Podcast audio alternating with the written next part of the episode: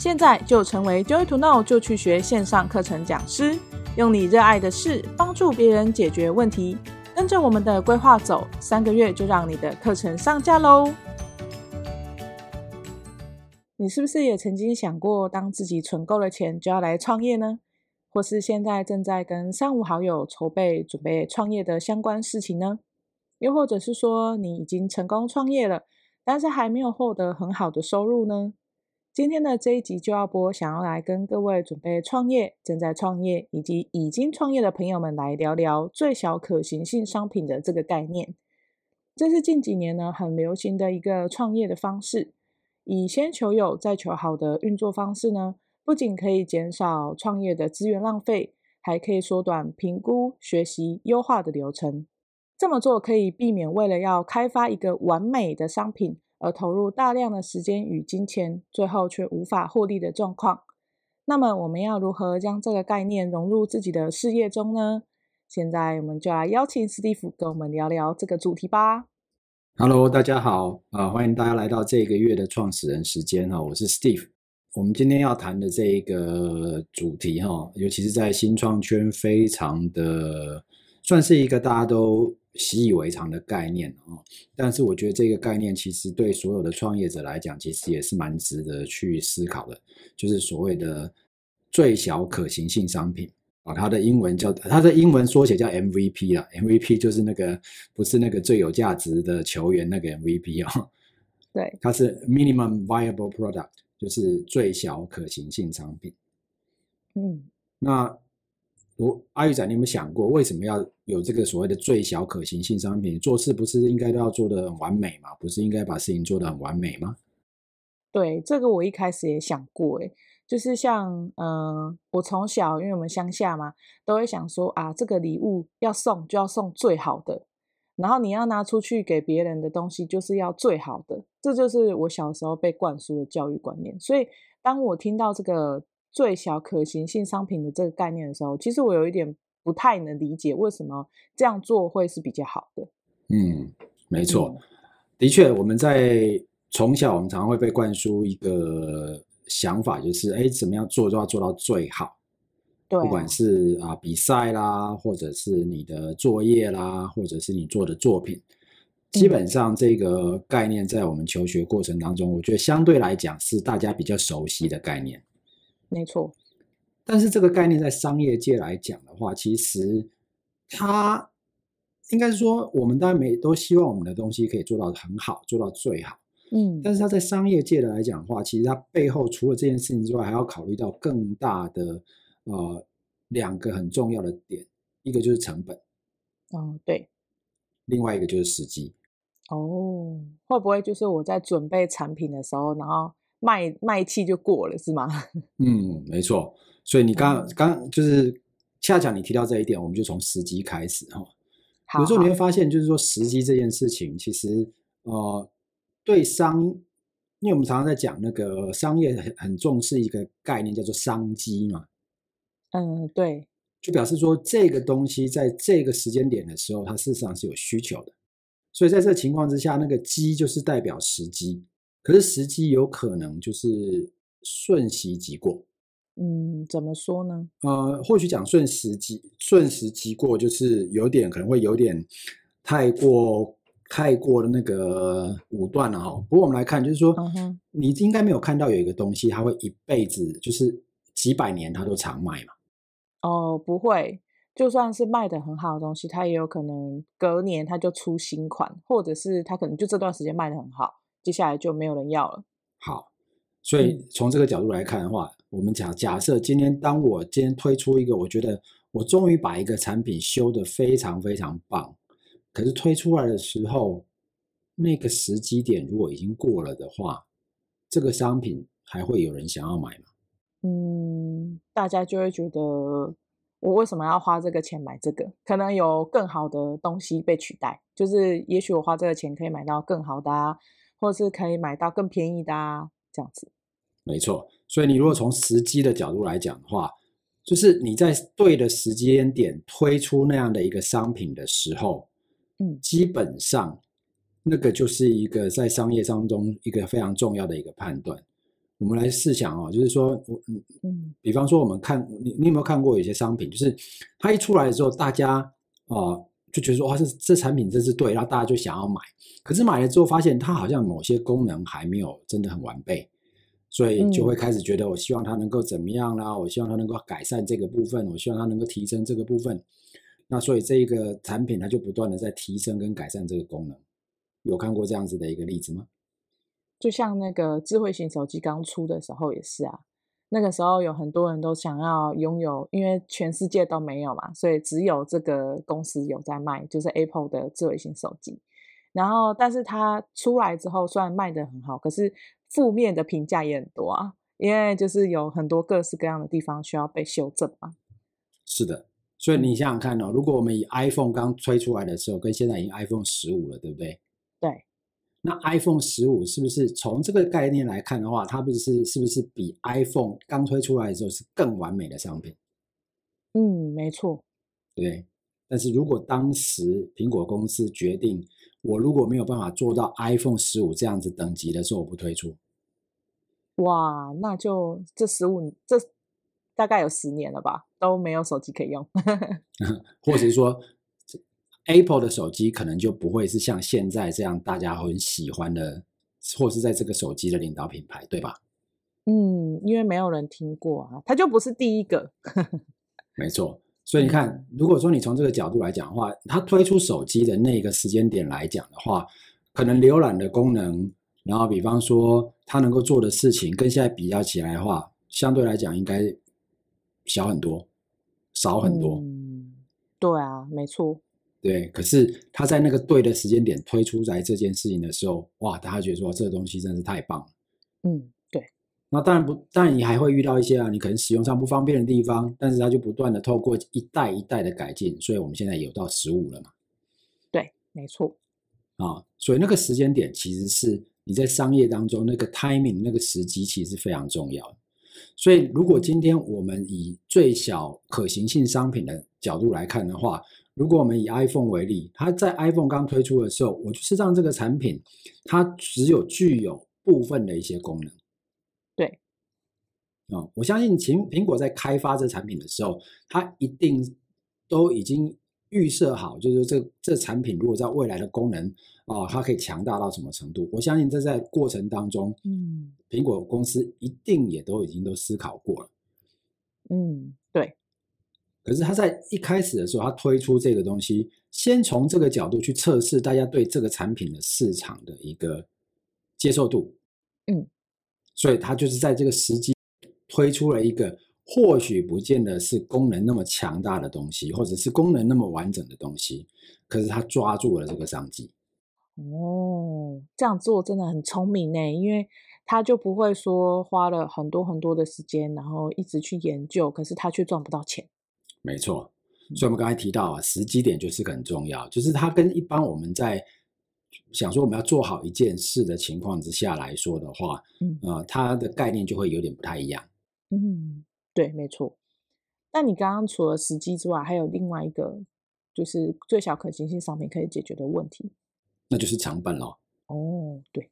所以，我们一样从 iPhone 的角度来看的话，你想想看，iPhone 十五现在的成本跟当时的 iPhone 的成本比较起来的话，现在 iPhone 十五的成本应该高非常非常多吧？超高哎、欸！他现在用那个航空合金哦，那 那个钛钛钛金属嘛，对，对对对。然后比方说，它的售价也同时反映了它某种程度的成本，对吧？现在可能是它当时的两倍左右的价格。嗯，没错。嗯、所以你想想看哦，就是说，如果今天我要打造一个最最最完美的商品，可是我今天创造出来的成本。嗯你先想想看，当时我们在买 iPhone 的时候，iPhone 当时已经也不算便宜了，对不对？对啊。哦，它可能要一万多块台币嘛。对。可是你想想看哦，如果今天我在当时就决定要打造 iPhone 十五等级的完美商品，你看它要花多少的钱？哦，那那样子一支可能要十几万哦，在当时啊，对，对吧？嗯啊、哦，所以你想想看哦，就是说，当你今天在追求完美的同时，你过度的去追求完美的商品，造成你丧失了商业的时机，造成你的成本无限的提高的时候，今天如果今天那个 iPhone，iPhone 当时一推出来说，我这我以我们当时看 iPhone 推出到现在应该有三十年了吧？嗯，啊，二十几二十几年，很多年，一两两千年二十几年左右。嗯，当时的 iPhone 在售价一万多块美金，三百多块台啊，三百多块美金，一万多块台币的情况之下，人家都嫌贵了，对不对？对啊，没错，很贵。如果先当时推出的 iPhone 一直是五万。应该不会有人买，曲高和寡，这个，这个商品应该就挂了吧？对，马上就倒，跟那个我们之前有讲过的那个呃贝佐斯做的那个手机一样。没错，那个 Fire Phone。对对对对，对，所以你想想看哦，就是说为什么需要导入这个最小可行性商品？因为对创业者来讲，他其实最最需要关注的两件事情，永远都是。你推出商品的时机对不对？对不对？对，太早没人买，嗯，太晚竞争多，对，所以你怎么样在早晚当中去找到那个推出来的好的一个时机？那这个其实就是，呃，你你必须要在时间点这个部分你要有点考量，所以你当然希望能够用快速一点的的方式能够把产品推出来。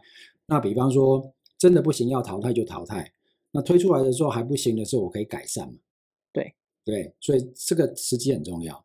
那另外一个就是成本，嗯，你为了打造一个完美无瑕的一个商品，所花下去的一个成本，对创业者来说，他其实资源对来讲是一个非常稀缺的部分。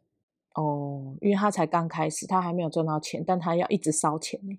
对，所以如果说今天他为了打造那个完美商品的时候，他把钱全部都烧光了。嗯，那有可能会后继无力啊。嗯，对。所以这可以，我们就可以从很多的失败的例子去看到，很多为了要追求完美的商品的一个打造者，到最后因为呃措施的时机，提升就是让整个产品无限的那个价格提高到最后大家是没办法接受的部分，他也只能够黯然的退场。嗯，没错。所以这个就是要了解这个所谓的。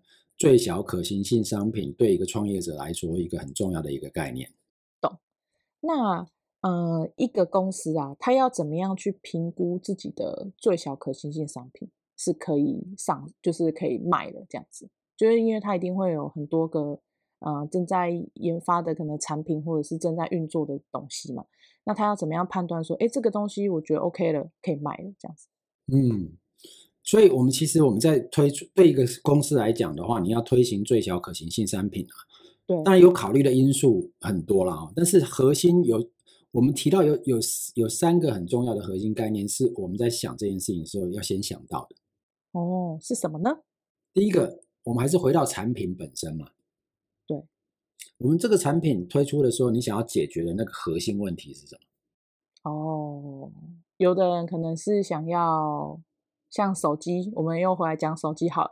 有的人可能是想要拍照功能很强，有的人可能是想要说它不要有任何的按键，有的是想说要可以很好的打游戏。嗯。没错，这些都是问题嘛。可是那个核心问题，我们如果回到 iPhone 的角度来说的话，嗯，iPhone 的推出其实已经开始进入到哦、呃，人们的生活开始发生了一些改变，就是第一个，坐办公室的人变少了。哦，对对对，旅行的时候，旅就是你在你必须要你的工作当中需要啊、呃、移动的这个情形变多了。嗯，因为那个时候就是很多商务人士会坐飞机飞来飞去，他得用手机工作。没错，所以等于说在他。在他在整个他需要花掉不少，就是等于是移动是他工作形态的一个部分的时候，假设他的工作必须只能够在定点完成的时候，这个这么长的时间是不是就是浪费？对啊。但是如果你今天有个东西是让你随时不会因为移动的关系啊、呃、太多去影响你工作的这个的状况的时候，这个这个部分是不是就是一个？对商务人士来讲的话，是一个解决他们核心问题的一个很重要的点。嗯，对，没错吧？对，这我认同。所以你想想看哦，如果说今天你从 iPhone 或是智慧型手机的角度来看的话，它是不是解决了这件事情？对，它让你在移动的时候可以做某些程度的工作，但一定没办法做到百分之百，因为毕竟你在一个定点的工作，你有无限的资料可以取得，你有很多的呃很多的人员可以去跟着你一起团队工作等等，这个大概是很难去取代。对，但是智慧型手机一开出来的时候，你发现说它相对程度的降低了这件事情对你来讲的那个难度。对，比方说你可以讲电话的时候，同时可以看网上上网络，讲电话的时候，同时可以去操作一些 email 回复等等。对。所以，然后你还不见得一定只能够回到办公室的时候才能做这件事情。嗯，没错，对吧？对。所以，它能够成为一个所谓现象级的商品的原因，是因为它解决了一个非常重要的核心问题。嗯，就是这个社会形态改变的时候，它抓住了这个时间点。嗯，懂了，难怪现在那么多那个手就是。推出那种很厉害可以打电动的电脑或者是手机，因为很多人开始就是注重这个方面的娱乐这样子。所以哦，你如果回过来看，就是说我们在想我们的，就是 MVP 它还是产品嘛，因为它是最就是对不对？它最终还是一个产品。对，所以你还是要得了解说我的产品要解决的核心问题是什么。嗯嗯，懂，对不对？嗯。然后第二个我们要考虑到就是说。我们在推出的产品的时候，我们可能会遭遇到最大的风险是什么？哦，有可能会有很厉害的竞争对手，或者是我可能还没有来得及研发到，呃，可以卖，我就没钱了。嗯，没错。所以，当你今天想要解决这个核心问题，你就会知道说我，我我要解决这个核心问题啊，呃，我可能需要花的资源，对不对？嗯，对。那我第二个考虑到说，我在设计这个产品的时候，我可能会遇到什么风险？比如说，是不是竞争对手多啦，或者是哎，这个技术的成本太高啦，或者是等等这诸如此类的问题，对吧？对。所以，当你今天先定义了你要解决的问题，你也评估了我们会遇到什么样的风险。第三个就是很重要的部分，就是我跟我们的团队，嗯，如何可以用最少的精力跟资源。打造出我先可以测试这个市场的商品就好。哦，所以其实是要用最经济效益的方式去运作这个产品。对，你先想想看哈，我今天要丢出去得到反馈的东西，是不是我还得再改？对啊，我还有空间改。我既然还要改的话，我就不需要把它做到百分之百最完美。哦，因为甚至我都还不知道所谓的完美，从消费者的角度来看，到底怎么定义？嗯，这样很有道理诶，难怪就是你在路上做那种就是试试用包，会一直很希望人家可以得到回馈，因为这就是你才知道消费者的完美是什么。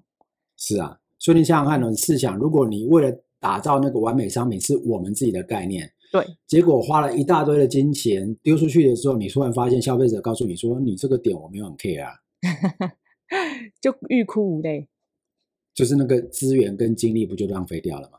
对对，很惨，对不对？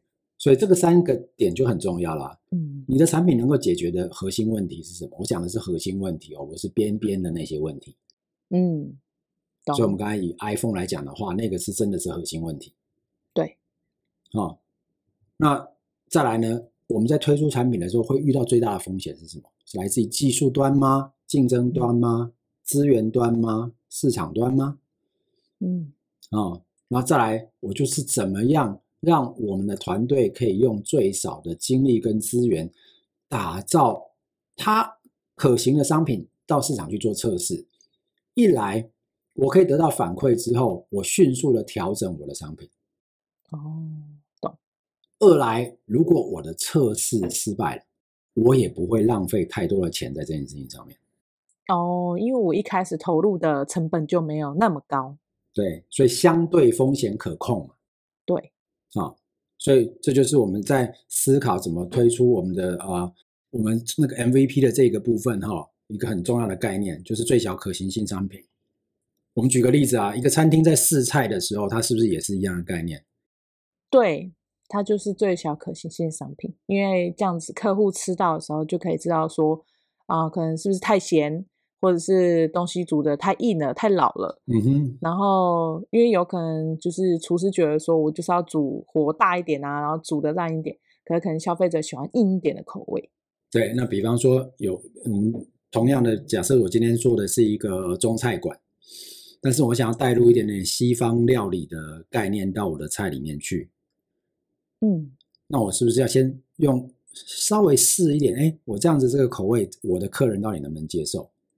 嗯，那他我觉得好吃，他们到底觉得好不好吃？而不是大拉拉的我就开始买了一大堆的食材进来，然后就说哦，我们今天就做呃推出这个新菜，对，然后就推出去之后，万一要是没有人喜欢吃的时候，这些这些这些食材可能就浪费了。嗯，对，所以这个概念其实。虽然说在新创圈、在科技圈，哈、蛮常使用，但是回过头来讲，这个概念在很多的啊、行业也都可以用得上。所以这就是说，我们怎么样啊、不管我们今天呃创业的创的业是什么，小至可能个人的工作室啊，个人的这个餐饮店啊，大到你可能真的有个团队去做一些啊啊、呃呃、开创性的、技术性的或者是前瞻性的商品，嗯。把这个 MVP 这个最小可行性商呃最小可行性商品的这个概念导入到你的整个管理当中呢，嗯、这个其实会对不管是我们在啊、呃、进入市场当中得到反馈这件事情来说呢，或者是我们怎么样去啊、呃、快速的去改善我们的商品，到它能够得到消费者最好的一个啊、呃、体验的这个过程当中，它能它都能够让我们随时都可以控制这个成本，然后用这样的一个方式呢。哦，也可以减降低我们在执行或者是经营我们公司的风险。那我觉得就是听起来就是这个最小可行性商品啊，其实它可以用在各行各业嘛。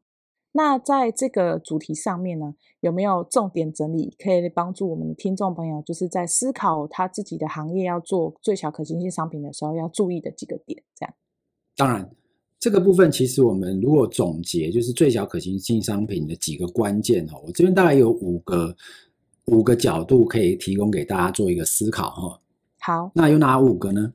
第一个就是最简化，嗯，因为它就是最小可行性嘛，所以最简化呢，就是你不需要把你的功能跟你的特色做到最大，嗯，你只要觉得说，我们刚才提到有几个，就是你要解决的核心问题当中，你可能挑几个。最重要的、最重要的功能，可能两三个功能啊，然后把它先做出来，然后丢到市场上面去做测试。嗯，那从这个测试当中，你就可以开始得到反馈。比方说，你跟大家说：“哎，我觉得这个功能不错，但是如果你可以有什么东西更好。”嗯，懂，对吧？对。但是它不会，就是你就不需要做到，它连后面你有这个东西也都想进去，做完之后再丢出来。嗯，懂。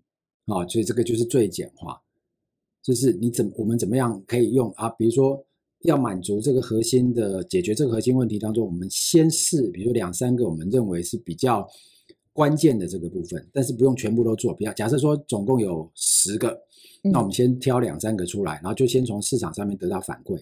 嗯，这就是第一个要考虑的点。懂啊。第二个就是你需要你，就是你在做这个最小可行性商产品的时候，你第二个部分要知要得到就是什么？你去验证，你的产品是不是如你所想的那样子得到人家的认同？哦，就先看卖不卖得出去。对，有时候我们觉得我们的产品我们觉得很好啊，对，可是消费者可能告诉你的说，哎，我可能不是这么样觉得，对，我觉得不好啊，就不好吃，或是太咸啊什么的。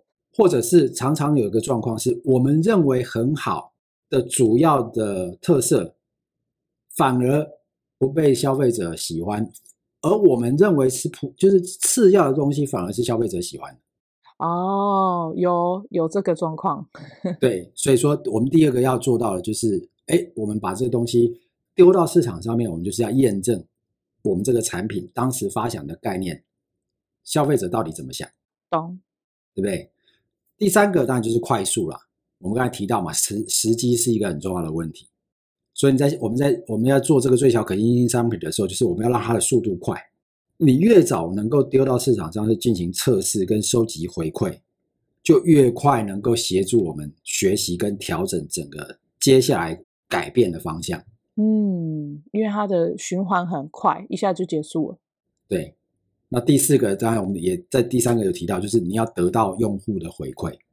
对，所以我们才会知道说，哎，我们的东西第一个是不是如我们所想，消费者真的也是这样看？对，或者他可以协助我们看到一些我们没有，我们认为我们或许没有认为它很重要，可是他们真的很在乎的点。嗯哼哼哼，哦，那个就会变成说，成为我们优化产品的一个很重要的关键。对，因为优化是让消费者觉得产品变好，而不是我自己觉得好。没错，所以优化是从对方的角度来看来的优化，对，而不是我们自己看我们产品的优化。对，好，那第五个，那这个就是一个很重要的概念，这个其实也是。呃，中国大陆那个腾讯公司，他们当时在设立微信的时候，他们一个很重要的一个思考，产品设计的思考，嗯，叫做小步快跑，快速迭代。哦，怎么说？那就是，哎，我这个东西一一有，我先丢出去，然后丢出去之后，我就是有个一点一点零版、二点零版、三点零版、四点零版、五点零版，哦，频繁的修正。对对对，但是这个修正一定都是我们得到消费者的回馈嘛，嗯，跟从资料收集的收集这些用户资料之后，发现哇，原来有一些我们没看到的地方，那我们需要改善这样的一个功能。懂。所以这个就是呃，我们谈到就是最小可行性商品在思考的时候一个五个很重要的关键哦，就是我们在这做一个很简单的总结，但就是你要把它简化。对。哦，你必须要能够拿出来验证，那当然速度要快。所以要能够快速上线。那第四个呢，它必须要能够收集到用户对这个东西的回馈。那第五个就是小步快跑，快速迭代，一代一代的赶快把这个产品越来越好，越来越好。我们刚才提到一开始破题的时候，iPhone 其实就是这个例子啊。他们一直疯狂改版，每年都有新手机。所以也到了十五了嘛。对对对。所以这个其实就是我们在谈。为什么需要有最小可行性商品？在我们在创业的过程当中，它能够对我们怎样的帮助？那说穿了，就是回到我们今天一开始提到的，一个一个公司或一个商品或一个企业的成功，时机很重要，成本很重要，资源很重要。所以，最小可行性商品可以让我们在时机跟成本的部分能够做到比较好的控制。那所以相对的，我们成功的几率也会比较大。嗯，这点我相信诶，就是在那个我我们家附近这边有个大学，然后那个大学外面啊，就是琳琅满目都是卖吃的哦，所以在那边要开一间餐厅，其实是非常竞争的这样子。就是一个小故事跟大家做分享，最后一个这样子。就是因为你刚好提到这五个点嘛，就让我想到说，他们完完全全就是用这个 MVP 的概念在推出他们的餐，就是餐点。那间餐厅呢，它一开始开幕的时候，它只卖四样东西，全部都是汤面。然后我就觉得很奇怪啊，我就问那个老板说：“诶，为什么你要这样子卖？”他说：“因为我们这小店，然后我也不确定说，就是在这里开不开得下去，因为我知道这一条街上每个月都有新的店家在开，这样。然后就觉得这老板很有意思，因为。”他有去做一些调查，然后我就先去买了他的面来吃看看，然后他就说：“哦、你你吃，告诉我说这个东西会不会太大碗，价格会不会太贵？然后呃，咸跟淡有没有需要做调整？那里面有没有什么料你不喜欢？”然后我就听完我就觉得哦，他有在做第四个用户回馈，然后后来我就有给他一些概念，这样给他一些回馈。然后因为那个地方就是学区嘛，所以大部分的店家都会把东西卖比。一般的来讲是便宜五块到十块，然后所以这个店家呢，他一开始就是进去的时候，他的面一碗也都卖七十八十，然后非常大一碗，所以后来他又过了几个月之后，他的商品开始变多，然后他的价格开始有做调整，然后甚至它里面，嗯、有时候我们吃饭会想要双主餐嘛，因为它后来有推出便当，有时候我们会想要双主餐，可是。你单买一个主餐可能就六十块的时候，你就会觉得我吃不下去。然后后来他就是呃用就是双主餐，但是它的价格没有变动太大，他不会说你原本一个便当八十块，你加了一个主餐又再加六十块，你就会觉得说那我为什么不要多买一个便当？可是我又吃不完，所以它非常的就是吻合当地学生们的喜好。然后这间店就这样开了好几年，然后它的菜单也就是频繁的更换，到现在它。呃，有彩色的图片可以让我们一目了然知道它的菜单是什么。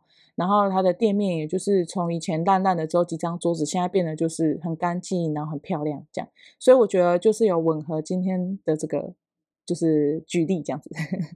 没错，那这个当然现在也很多的餐厅通常也都会用这个概念嘛，所以你常会看到有些餐厅在开开幕前，它会有一个试营运。哦，对啊，也是一样概念。就他那时候菜单也还没有完全就是确定嘛。对。那他对这个商区商这个商圈的人的喜好也还不是那么的明确的时候，嗯，他通常就是会用试营运这件事情去得到一个啊，呃，他能够。快速的去改变刚刚我们提到那几件事情的概念。没错，没错。是的，这个就是 MVP 能够为啊、呃，就是创业者或者是想要未来想创业的人，或者是你现在正在创业的人呢，可以提供的另外一个很重要的一个思考点。是的，那我们今天的节目呢，非常的精彩，希望可以给我们的听众朋友呢一些就是新的启发。那也欢迎我们的听众呢，在这个节目的最后呢，有任何的心得或者是想要跟我们分享的东西，也可以在广播的下方留言，让我们知道。